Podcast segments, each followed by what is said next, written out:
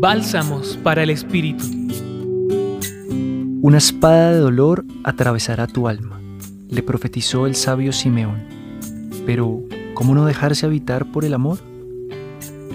Ella concibió al amado, lo portó en su vientre, lo dio a luz en un pesebre, lo cargó en sus brazos, lo educó con esmero. Un día lo vio partir y luego lo siguió.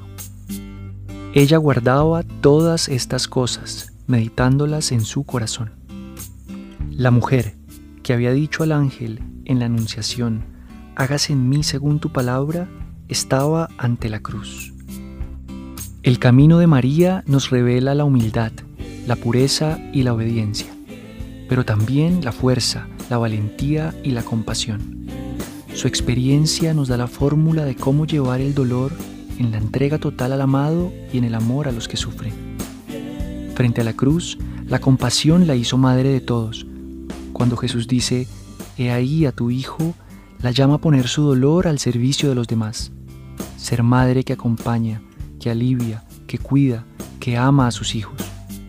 María no se encierra ante la experiencia del dolor, sino que abre su corazón a los demás. Pidamos al Señor que nos habite el amor y que desde ahí podamos reponernos al dolor y que si es su voluntad nos lleve mediante el servicio a maternar a aquellos que sufren.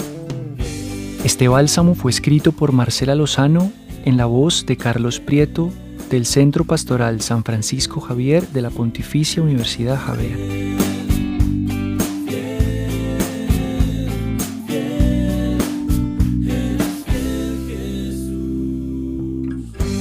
Escucha los bálsamos cada día entrando a la página web del Centro Pastoral y a javerianaestereo.com.